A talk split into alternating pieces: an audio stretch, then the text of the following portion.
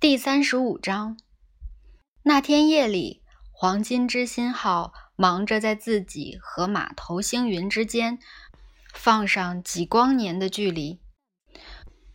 赞法德在剑桥上那棵小棕榈树底下歇息，想用极大量的泛银河系函数爆破剂把大脑炸出一个形状来。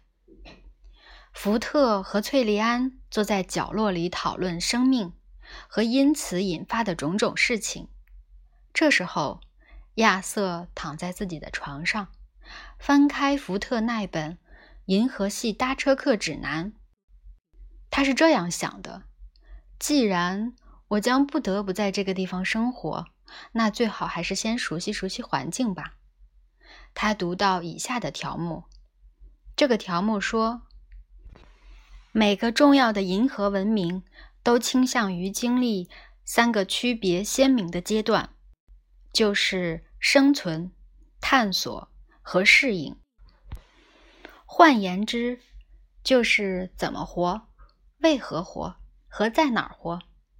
举例来说，第一个阶段可归纳为咱们怎么吃饭；第二个是咱们为啥吃饭；第三个就是。咱们上哪儿吃午餐？他没能继续读下去，因为船上的内部通话系统响了起来。“喂，地球人，小子，饿不饿？”是赞法德在说话。